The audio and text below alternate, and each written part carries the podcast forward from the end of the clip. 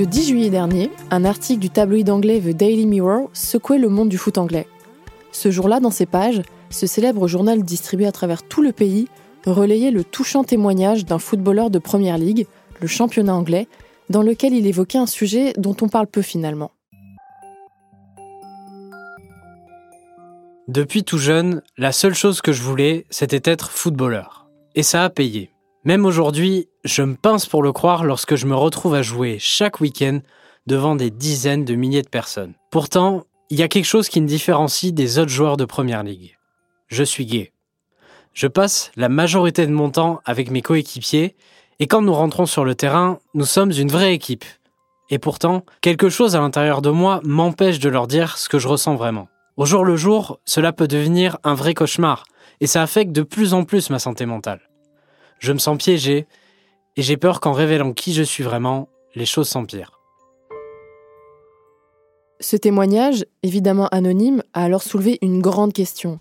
Pourquoi est-ce que dans le foot aujourd'hui, l'homosexualité est toujours aussi tabou? Pour cet épisode, Semia, j'ai essayé de répondre à cette question. Parce que effectivement, aucun joueur de Liga en activité n'a parlé de son homosexualité. Alors on peut dire, comme on l'entend souvent chez certains fans de foot, que c'est quelque chose qui ne nous regarde pas, que ça n'a rien à voir avec le sport. Et pourtant, en discutant avec les différents acteurs de la lutte contre l'homophobie dans le foot en France, je crois qu'on peut dire que si, ça a un rapport avec le sport. Pour nous expliquer tout ça, Brice, tu allais rencontrer Pauline Perromanien, une joueuse internationale française qui a récemment fait son coming out.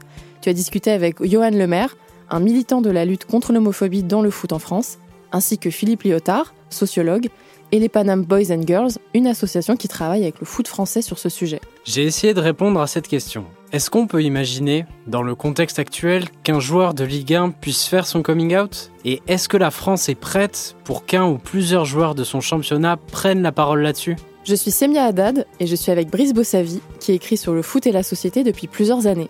Vous écoutez le septième épisode de Football Society, un podcast du groupe Free.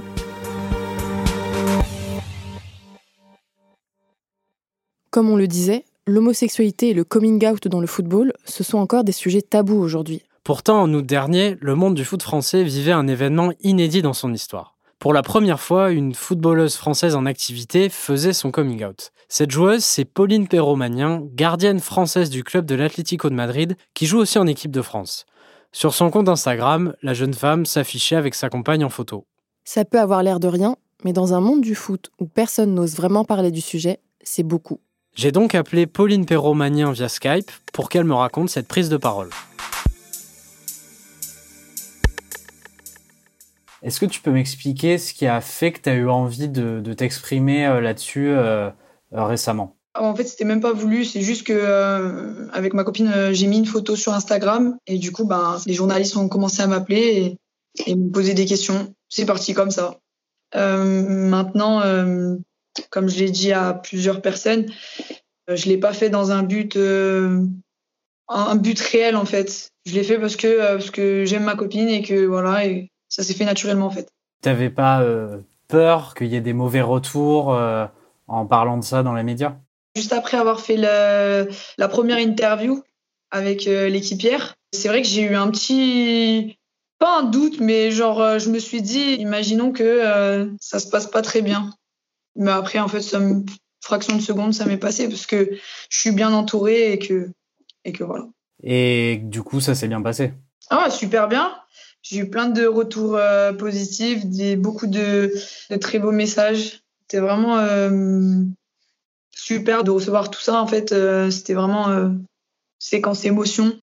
Dans les discussions que j'ai eues sur ce sujet, on m'a souvent dit qu'il y avait besoin en fait d'avoir des espèces de, de rôle modèles, des gens qui qui, qui, qui en parle publiquement et pour donner confiance aux autres. Est-ce que tu as senti que tu as eu un peu, sans le vouloir, euh, cet effet? Clairement, oui. Même si, comme, euh, voilà, comme je t'ai dit, c'était pas calculé, je le regrette vraiment pas parce que ben, j'ai vu en fait tout le bienfait que ça a fait sur certaines personnes. Et aujourd'hui, ben, je peux pas regretter en fait. Je regretterai pas mon geste. Et pour terminer, est-ce que tu as l'impression que ce sujet euh, l'homosexualité dans le foot, c'est en train de progresser depuis quelque temps? J'espère. J'espère que ça va prendre un, chemin euh, différent de ce qu'on pouvait avoir avant. C'est toujours compliqué, ça sera toujours, parce que c'est un sujet euh, voilà, qui, est, assez compliqué. Moi, aujourd'hui, voilà, mon intervention, c'est pas pour dire vous avez tort, j'ai raison. C'est pour dire, bah voilà, en fait, euh, ce que vous pensez, c'est peut-être erroné, peut-être. Et voilà, voilà mon idée à moi et voilà mon opinion. Est-ce que ça vous dit de, voilà, de peut-être euh, réactualiser euh, vos données et, peut-être se dire, bah, c'est vrai en fait, finalement, tu vois, ils nous dérangent pas, tu.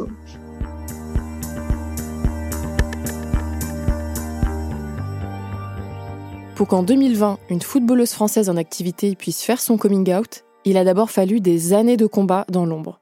Et Johan Lemaire est sans doute le mieux placé pour parler du sujet. Comme je vous le disais dans les titres, nous nous sommes intéressés au milieu du sport, en particulier celui du football où la loi du silence est d'or. Parmi les 2,5 millions et demi de licenciés, il est le seul en France à avoir eu le courage de ne pas cacher son homosexualité. Il en parle sans tabou pour mieux lutter contre l'intolérance. Marc Dana, Agnès Giraud. Des réflexions homophobes, Johan Lemaire en entend presque chaque semaine. Comme ici, elles peuvent même venir de ses propres coéquipiers. Pédale. ça veut dire quoi ça J'ai envie de dire ça, je dirais ça, c'est tout. Pauvre gars. Ils ont déjà fait quoi les PD Depuis trois ans, l'équipe du petit village de Chaux dans les Ardennes est connue pour son robuste défenseur au jeu musclé, mais qui ne cache plus son homosexualité. Depuis ce reportage de France 3 en 2009, cet ouvrier chaudronnier dans la vie est devenu le symbole de la lutte contre l'homophobie dans le football en France. J'ai pu discuter avec lui pour qu'il me raconte son parcours. J'ai commencé le foot euh, tôt, hein. j'avais j'avais quoi 7 8 ans donc j'étais d'ailleurs footballeur avant d'être homo, hein. ça c'est une évidence.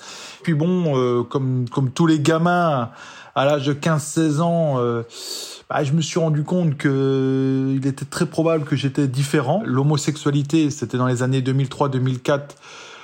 C'était un sujet très tabou, on n'osait pas en parler. Pour nous, on n'était pas homo. D'ailleurs, on connaissait pas d'homo. Hein. Et voilà, j'ai décidé de le dire dans les années 2004-2005 avec de l'humour à mes coéquipiers pour qu'ils comprennent que j'étais différent, euh, être honnête avec les autres. Euh, pouvoir sortir avec mes potes tout en se disant ben voilà j'ai pas de copine mais vous inquiétez pas euh, un jour je vous ramènerai un mec hein, vous inquiétez pas je vais pas rester célibataire toute ma vie. Parce que c'était un petit peu le truc de l'époque hein. et puis euh, bon ça s'est progressivement mal passé dans les années 2006 2007 2008 plus le temps passe et plus l'homosexualité de Johan Lemaire commence à devenir un problème au sein de son équipe amateur du football club de Chaux chaque nouveau joueur qui arrivait au club, ça devenait une galère parce que il y a toujours euh, voilà deux, trois une minorité mais agissante qui vous pourrit la vie. Euh, vas-y, je me lave pas avec le PD. Là, l'autre Tarlouse qui ferme sa gueule. Et vas-y, va te faire enculer PD. Bon, euh, c'est vulgaire, mais c'est la réalité. Malheureusement, c'est la réalité. Déjà qu'on le dit aux hétéros, mais alors en plus, quand on le dit aux homos, c'est encore plus dur. Et jusqu'au jour où c'est que l'entraîneur a fait un choix très clair. Je vous propose de découvrir le cas d'un footballeur qui s'est trouvé privé de sa licence sportive parce qu'il avait parlé de son homosexualité. 13 ans passés dans le club, même 14, et je me fais jeter comme ça euh, pour me protéger et puis protéger le club au bout de 14 ans. Comme si j'avais foutu le feu au stade, enfin je sais pas. Selon le président, la décision de l'exclure n'a rien d'homophobe. Le joueur lui a dit écoute, tu sais très bien que je n'aime pas les Tarlouses. Il a dit que ça, je dirais presque. C'est que le président, ils ont dit bon, euh, c'est un cas trop difficile à gérer, Johan Le Maire, il est homo, il y a deux, trois, peut-être quatre joueurs qui veulent pas jouer avec. Bah, la facilité, c'était de me pourrir et jusque me virer du club.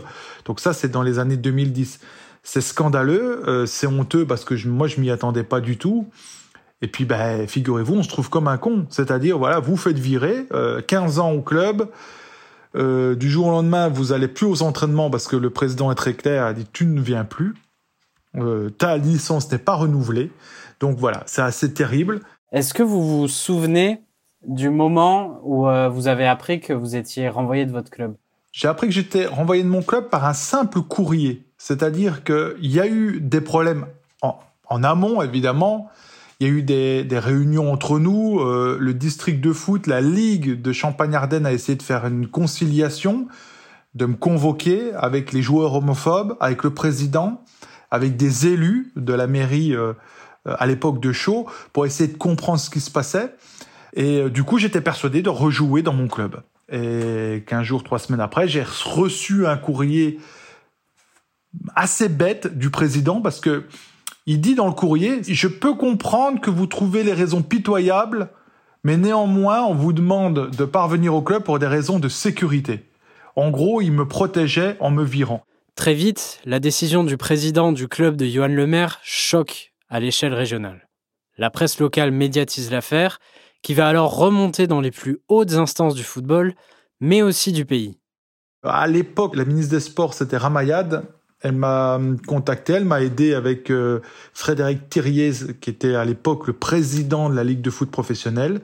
Et ensemble, euh, ils ont dit, bon, écoute, tu communiques dans la presse, on veut que tu le dises, tu vas souffrir, tu vas galérer parce que, ben voilà, c'est parler d'homosexualité, c'est de parler aussi de son intimité, mais là, là, le but, c'était surtout de parler de, de l'homophobie.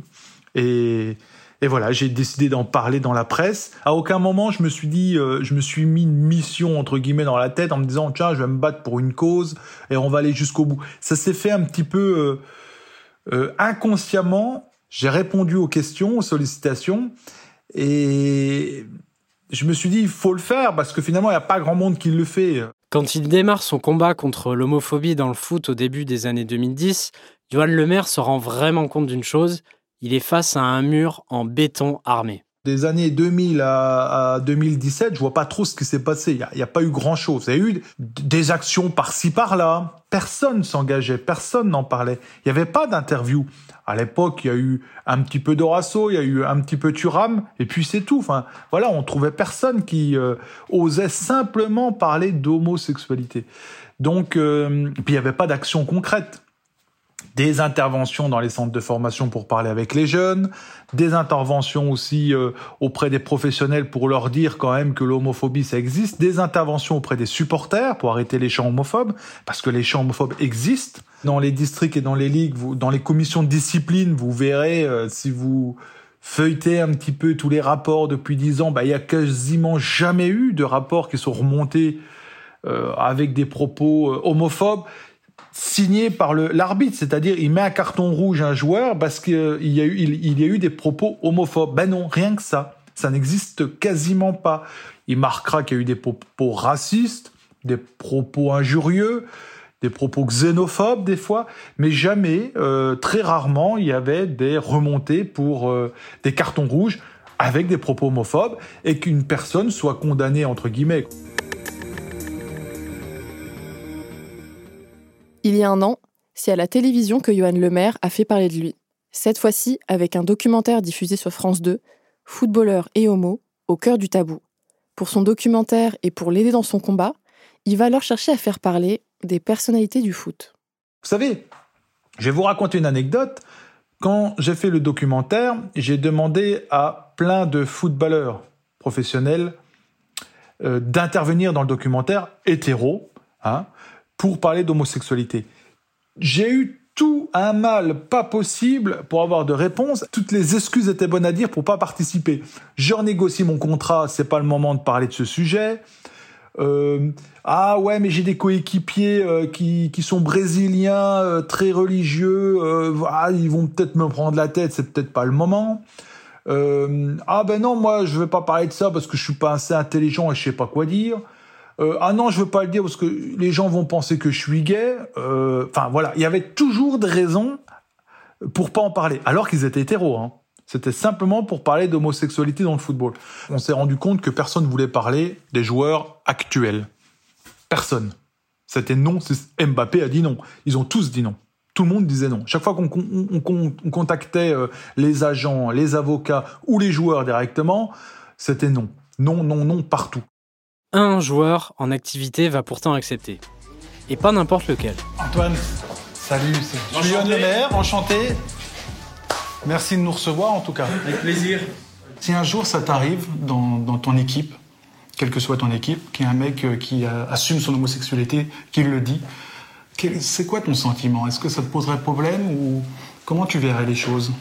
Non, je pense déjà fier de qu'il euh, puisse le dire euh, voilà le faire euh, comme ça publiquement et, et je pense que ça pourrait ouvrir la porte à d'autres. J'avais pour mémoire qu'Antoine Griezmann avait déjà fait allusion en Espagne que c'était compliqué d'être homosexuel dans le foot. Euh, il en avait déjà parlé, donc je me suis mis en tête qu'il fallait absolument qu'Antoine Griezmann réponde à nos questions très simplement. Et j'ai trouvé un, mec formidable parce que j'ai senti vraiment à 100%, et là j'ai aucun doute, que c'est pas un effet de com. Il répondait comme il avait envie, quoi. Euh, les questions, bah, il les connaissait pas spécialement, euh, et j'ai senti beaucoup de sincérité. Mais il s'est remis en question lui-même sur cette question, hein, sur l'homosexualité et l'homophobie, parce qu'il a un peu plus de maturité, euh, parce qu'il a des enfants, parce qu'il y a des homosexuels, des homosexuels dans son entourage. Donc tout ça, ça l'a fait réfléchir, et il trouvait ça normal. Pour lui, l'homosexualité, c'est normal. Voilà. Est-ce que vous pensez qu'une prise de parole comme ça d'Antoine Griezmann, ça, ça a des effets bénéfiques. Est-ce que même peut-être dès, dès, maintenant vous avez vu des choses s'accélérer ou? Évidemment, la prise de position d'Antoine Griezmann, ça change le regard des enfants, des jeunes, des fans. Ils disent tiens, pourquoi il parle d'homosexualité? Ouais, Moi, j'aime pas les PD. Ah, mais n'empêche, Griezmann, il dit que c'est pas bien d'être homophobe. Il dit qu'il serait fier de jouer avec un, un garçon courageux qui annonce son homosexualité. Donc ça, ça fait réfléchir. Et c'est concret parce que pour aller dans les centres de formation et pour avoir fait une enquête euh, dans les centres de formation, à la fin, on a posé la question, tiens, Antoine Griezmann euh, soutient la cause des homosexuels, il a dit ça, ça, ça. Et là, on avait 90% des jeunes qui disaient, Antoine Griezmann a raison. Antoine Griezmann a raison. Pourtant, on n'avait pas 90% avant de réponses favorables hein, avant cette question-là. C'est-à-dire qu'il y avait peut-être 60% de gamins qui disaient c'est pas normal d'être homosexuel, moi, ça me dérangerait d'en avoir un dans l'équipe.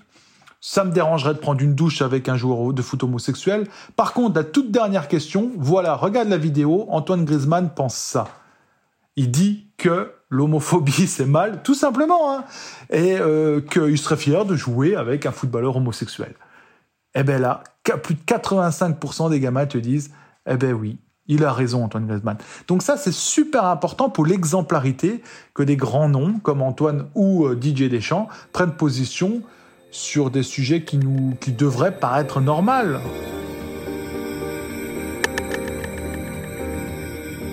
Après avoir longuement parlé avec Johan Lemaire de son histoire, une question toute bête m'est venue. En fait, pourquoi est-ce qu'il n'y a pas de place pour l'homosexualité dans le football? Qu'est-ce qui explique qu'on ait tant de mal à parler de ce sujet? Alors que ce sport prône justement la tolérance, l'ouverture vers l'autre tous les week-ends. Pour m'éclairer sur ces questions, j'ai contacté Philippe Lyotard. Il est sociologue et anthropologue à l'université Lyon 1 et c'est en France la référence sur la question de l'homophobie dans le sport et dans le foot en particulier. Il m'a donc expliqué pourquoi et comment l'homosexualité est devenue un sujet aussi complexe dans le monde du foot. Est-ce que historiquement, ou peut-être sociologiquement, est-ce qu'il y, a des choses, des faits qui expliquent d'où vient en fait ce tabou? Oui, euh, historiquement, euh, très simplement, pour, euh, on peut considérer que le sport c'est une pratique inventée par des hommes pour des hommes.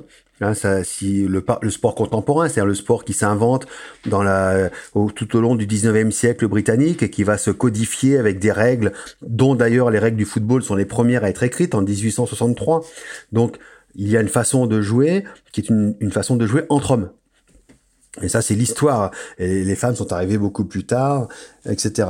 Et donc, le fait de, de, concevoir que le, le, sport est une pratique qui a une fonction de virilisation, en fait, d'apprentissage de la virilité, d'apprentissage de ce que c'est qu'être un homme, eh bien, on peut comprendre que euh, dans le modèle euh, masculin dominant, qui est un modèle euh, hétéronormé, on peut comprendre qu'effectivement l'affirmation de soi en tant qu'homme passe par deux choses, par l'affirmation des valeurs, courage, force, etc.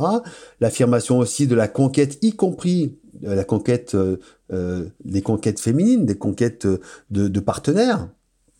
Et puis, bien sûr, la mise à distance, la mise à distance euh, de, euh, de figures qui sont celles que l'on considère comme non masculines, notamment les figures euh, de, de la folle efféminée ou des, des, homosexuels considérés comme justement plutôt comme des femmes, euh, comme des pervers, comme des déviants, etc. Donc ça, si on est 19e, début 20e siècle, on comprend bien que la position du sport, c'est une position de reproduction d'un modèle dominant de la masculinité qui ne laisse pas de place à euh, l'homosexualité.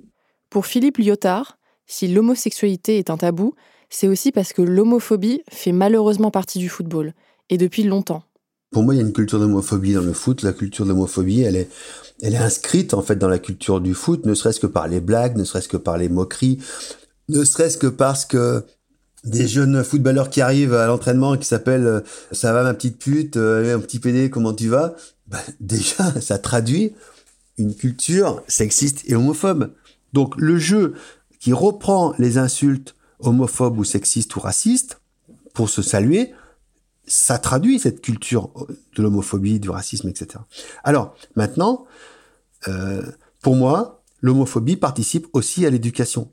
C'est-à-dire que ça permet de transmettre des normes, des valeurs. Ça permet de dire qui sont les bons qui sont les mauvais, en fait.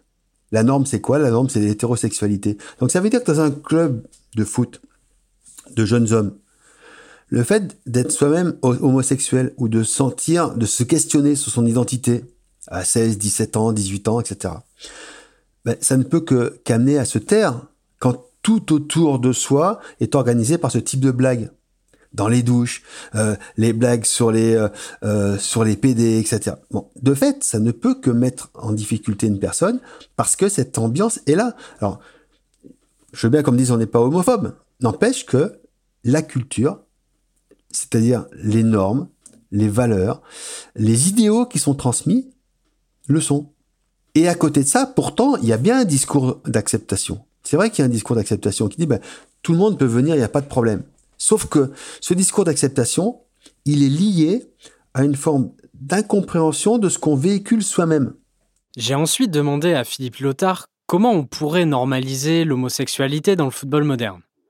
Et selon lui, il y a une solution qui pourrait être particulièrement efficace, le coming out. Le coming out, alors, ça peut se penser comme un outil politique.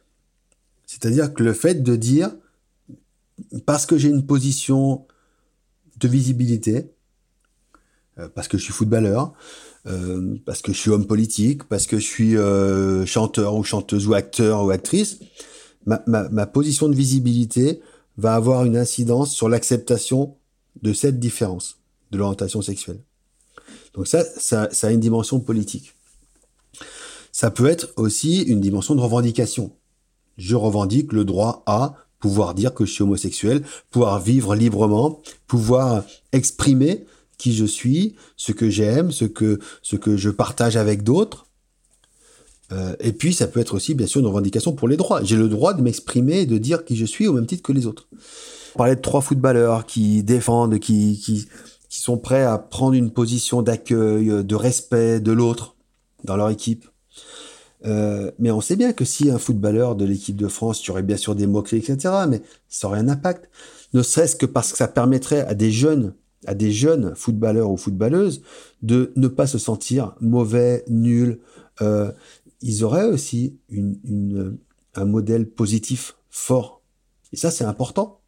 Quand on vit sa vie avec une incapacité à s'identifier à des gens qui socialement sont valorisés, c'est dur ça. Le coming out, donc, ça serait euh, quelque chose qui permettrait de proposer des, des figures positives.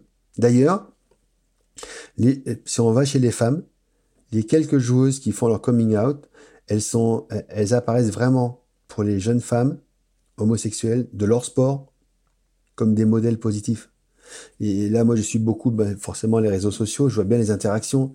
Je vois bien ce que ça, ce que ça génère de, euh, de valorisation en fait de personnes qui d'un coup remercient. C'est incroyable, c'est de voir les gens qui remercient une sportive qui fait son coming out.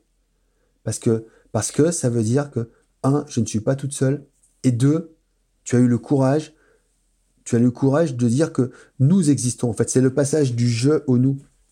Tu fais ton coming out, mais nous, à travers ce coming out, pouvons exister. de façon positive. En quoi euh, ne pas faire son coming out, euh, ça peut être synonyme de souffrance pour un sportif bah, Je pense que ça renvoie euh, tout simplement à masquer une part de soi, à effacer une part de soi. Mais c'est pas forcément dans le sport, c'est dans tous les niveaux, dans tous les domaines. Est-ce que le fait de dire, ben voilà, je peux pas dire au travail, à ma famille, qui je suis, qui j'aime, par exemple. Enfin moi, c'est ça qui me pose le plus problème. Si j'aime quelqu'un, comment je comment je peux être bien si je peux pas montrer la personne que j'aime? Alors que j'ai envie j'ai envie de dire bah voilà voilà mon ami et je peux pas le faire. Philippe Lyotard explique autre chose d'important qu'il ne faut pas perdre de vue. Faire un coming out, ce n'est pas facile, encore moins quand on est footballeur. Ce qui est plus problématique, c'est que des joueurs homosexuels soient obligés finalement de, se tenir au silence, dans la crainte de la violence qu'ils pourraient, euh, la violence symbolique, et, malheureusement aussi peut-être la violence physique, on peut se dire qu'effectivement, certains joueurs peuvent être dans la crainte que leur homosexualité puisse avoir des conséquences très négatives. Ce qui a comme autre conséquence, c'est tout un système de stratégie d'effacement de silence, de masquage, qui peuvent aller jusqu'à s'afficher avec une femme, laissant penser qu'on est en couple, euh, ou s'afficher avec un homme, laissant penser qu'on est en couple, si on est joueuse de football professionnel, ou pas forcément professionnel d'ailleurs, si on est, euh, si on, si on craint d'être euh, identifié comme homosexuel. J'ai aussi parlé du coming out à Johan Lemaire, qui pense la même chose. Évidemment, un joueur homosexuel en activité qui prendrait la parole publiquement, ça changerait beaucoup de choses. Mais il faut comprendre que c'est quand même risqué. Quel intérêt un footballeur professionnel aujourd'hui en France aurait-il à faire son coming out? C'est déjà compliqué d'être footballeur professionnel, mais en plus, il se met un problème qu'il peut éviter euh, parce qu'il serait le premier hein, à le faire. Donc, c'est forcément prendre un risque. Le mec qui préfère dire bon, j'ai fait ma carrière professionnelle, c'est mon job, c'est encore compliqué de parler de ce sujet à cause euh, de plusieurs raisons. Bon, ben, j'en parlerai plus tard. Je le dirai plus tard. Je vais pas prendre de risques. Ben, moi, je peux, le comprendre et je peux l'admettre. Maintenant, si demain vous avez un grand, grand joueur qui a rien à perdre parce que c'est un top niveau, c'est un grand joueur de l'équipe de France ou, ou d'un autre pays, bon, c'est plus à lui de le dire pour montrer l'exemple. Ouais, s'il a envie, évidemment, parce que forcément, euh, ça va faire parler énormément. Mais je pense que tout le monde est prêt. Les médias sont prêts. Les équipementiers, que ce soit Adidas, Nike, etc., ils sont prêts aussi, bien évidemment. Euh, je pense que l'opinion publique euh, serait vraiment aussi surprise et, plutôt agréablement surprise, parce que je pense que l'opinion publique est prêt aussi. Le milieu du foot aussi, donc euh, il manque pas grand-chose. Hein.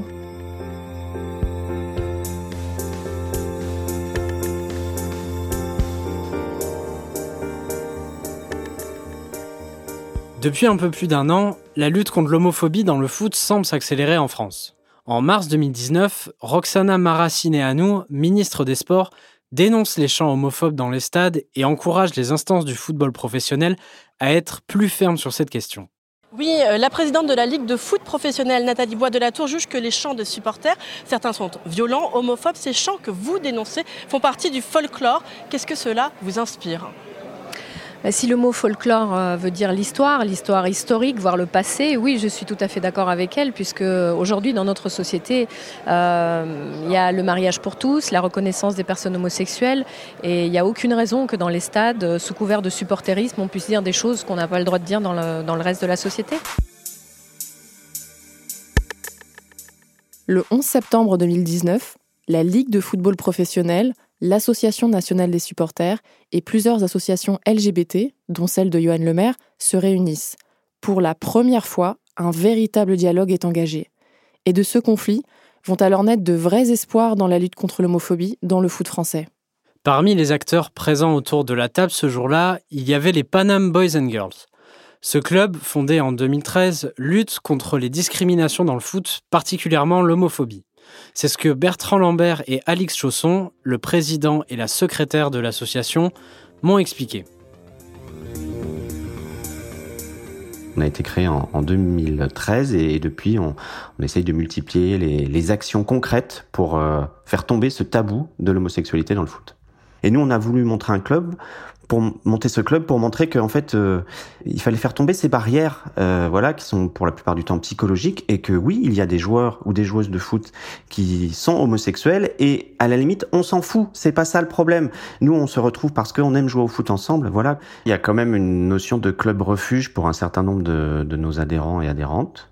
Ça veut pas forcément dire que ça s'est mal passé là où ils jouaient ou là où ils jouent parce que parfois il y en a qui viennent avec deux clubs. Mais on a l'exemple euh, d'un joueur qui nous a rejoint euh, en cette rentrée, euh, qui fait euh, du foot à assez haut niveau, on va dire, dans un club semi-professionnel et qui tient à venir jouer avec nous parce que nous a-t-il dit au moins quand je viens jouer avec vous, je peux être moi-même, j'ai pas à me cacher en permanence. Justement, les Panam Boys and Girls ne font pas qu'organiser des matchs de foot. Ils travaillent aussi avec les instances du football français depuis plusieurs années, dont la LFP, la Ligue de football professionnel qui organise la Ligue 1 en France. Moi, je me suis tout de suite tourné vers la LFP parce qu'il fallait avoir un levier important pour faire tomber ces tabous et que le foot professionnel, avec sa visibilité, est un levier incroyable pour faire avancer des messages de société. Et il se trouve en plus que c'est notre sport. Donc, il fallait aller vers la LFP.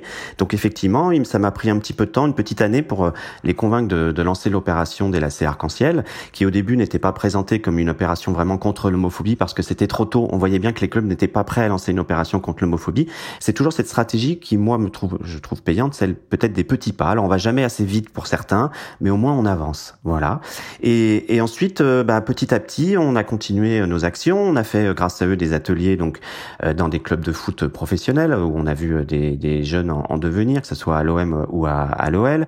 et puis ensuite, on a lancé l'an dernier les brassards arc-en-ciel où là, bien c'était les capitaines ou les coachs qui portaient ces brassards arc-en-ciel pour faire toujours porter ce message de tolérance. Et on a vu qu'il y avait encore des freins. Depuis la grande concertation en septembre 2019, la lutte contre l'homophobie dans le football français a pris un nouveau tournant, que ce soit du côté de la Ligue, des associations, des supporters ou de l'État. C'est ce que m'a confirmé Bertrand Lambert. Et là, on est en train de préparer euh, quelque chose de très important parce qu'en fait, ce qu'on a réussi à mettre en place aussi avec la LFP et avec le soutien de l'ancienne présidence et de la nouvelle présidence également qui a confirmé son soutien, c'est un groupe de travail et ça c'est très important. On se voit tous les mois avec Foot Ensemble, SOS Homophobie, Le Refuge, la LICRA, la DILCRA et nous et les représentants de la LFP. Et ça, c'est vraiment nouveau. Et du coup, jusqu'il y a encore quelques années, tous ces problèmes, ils étaient mis sous le tapis, ils n'existaient pas. Or, maintenant, ils sont traités concrètement. Avec son association Foot Ensemble, Johan Lemaire a lui aussi constaté que les choses se sont améliorées. Eh bien, à force d'aller les embêter, à force de parler dans la presse, à force de, euh, de, faire investir aussi des, gens comme Antoine Griezmann, eh bien, tout le monde se mobilise pour avancer. Enfin, la Ligue de foot professionnelle, c'est évident depuis Nathalie Bois de la Tour depuis quelques années. Et la FFF, pour être en contact régulièrement avec eux maintenant, ils s'y mettent aussi. Donc c'est rassurant. Ça bouge. Il y a, euh, grâce au fonds d'action, le fonds d'action, c'est la fondation du football entre la LFP et la FFF, ont euh, un programme qui s'appelle l'Open Football Club. C'est que c'est des ateliers proposés à tous les clubs professionnels pour les gamins, hein, euh, que ce soit des centres de formation ou de préformation, pour parler d'homophobie, d'homosexualité, de sexisme, de racisme auprès des jeunes. Et euh, pratiquement tous les clubs font des ateliers pour ouvrir le débat sur l'homosexualité et l'homophobie. Donc ça, c'est génial. Pour toutes ces associations, le prochain grand objectif reste le même, qu'un footballeur français professionnel brise le tabou en faisant son coming out. Des joueurs homosexuels en Ligue 1, en Ligue 2, il y en a voilà, euh, mais pour le moment, ils préfèrent se cacher. Ils commencent à se livrer dans les vestiaires parce qu'on a des entraîneurs qui nous ont dit en fait, j'arrive à en discuter en tête à tête avec des joueurs qui me disent je suis homosexuel. Donc, on, commence à avancer un petit peu là-dessus. La parole commence à se libérer. On l'a bien vu avec l'interview de, de Griezmann euh, il y a un an dans, dans Tétu. Et vous verrez que en mai, lors de l'opération qu'on lancera avec la, la LFP, vous aurez des joueurs de renom qui vont prendre la parole. Et ça, c'est une première pour s'engager clairement contre l'homophobie des joueurs en activité. C'est ça qui manque un petit peu aujourd'hui et on avance doucement sur cette problématique. Ça prend beaucoup de temps et tous les ans, on a des joueurs qui nous disent ça y est, je vais me lancer. L'an dernier, on avait eu vent de trois joueurs qui voulaient se lancer en même temps. Et, euh, et ça ne se fait pas. Il y a eu ça aussi en Angleterre parce que toujours au dernier moment, il y a, il y a cette peur, effectivement. Voilà. Je pense que là, on a commencé à avoir des coming out euh, de joueurs qui ont arrêté et des, joueurs importants, par exemple en, en Allemagne, euh, il faut qu'on en ait un en activité, je pense, pour faire tomber le tabou une fois pour toutes. Je suis totalement d'accord avec ce que dit Bertrand. Je pense que c'est un sujet. De toute façon, le coming out est un sujet personnel, hein, qu'il soit dans le foot ou qu'il soit ailleurs, hein, parce que c'est toujours euh, voilà un, moment qui peut être plus ou moins plus ou moins facile. Je pense aussi que euh, au-delà effectivement des aspects personnels, euh, les footballeurs euh, ont aujourd'hui une telle influence, et notamment sur les jeunes euh, et sur nos sociétés, que ça ferait tellement de bien si on avait des, footballeurs pros qui disaient bah, en fait, voilà, je suis homo. Je joue toujours de la même manière, je suis toujours aussi bon, je marque toujours autant de buts, mais voilà, je suis homo et ça ne devrait pas poser de problème. Et je pense qu'il y aurait tellement de jeunes qui se sentiraient derrière bien mieux à dire bah ouais ben moi je sais soit moi je suis homo ou moi je sais pas vraiment. Et en fait c'est pas un problème parce qu'en fait ce qu'on veut c'est juste jouer au foot. Ce qu'on aime tous c'est le foot. Et je pense que plus le foot sera inclusif, et plus en fait il va y avoir de, de, personnes qui vont aimer et qui vont se sentir bien, qui vont avoir envie de faire, de faire du foot. Après, c'est sûr que le coming out reste quelque chose de personnel et que si on se sent pas prêt, euh, il ne faut pas le faire.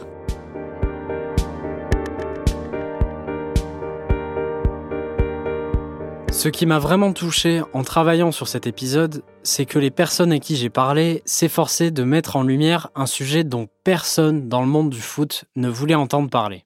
Pourtant, Johan Lemaire, les Panam Boys and Girls ou à sa manière Pauline Perromanien essaient de faire passer un message simple. Oui, il y a des personnes homosexuelles dans le football aujourd'hui et ce serait bien qu'on les laisse s'exprimer. Alors on pourrait dire quel rapport avec le foot? Sauf que le problème de tout ça, c'est qu'en Ligue 1, dans les clubs que vous supportez, ou même en amateur, dans les clubs où vous jouez le week-end, il y a peut-être une personne qui est concernée par le sujet. Et le fait de cacher leur homosexualité, ça cause à certaines personnes une vraie souffrance morale. Qu'on le veuille ou non, ce mal-être qui existe chez certains, eh bien il va forcément se sentir sur le terrain. Et surtout, comme on le dit souvent dans ce podcast, le football, c'est un miroir de la société. En parlant d'homophobie dans le foot, on lutte en fait contre l'homophobie en général. C'est tout l'enjeu qu'il y a autour du tabou de l'homosexualité dans le foot. Quand on empêche des footballeurs de dire à leurs coéquipiers qui ils sont réellement, on isole certains joueurs qui cachent une partie d'eux-mêmes.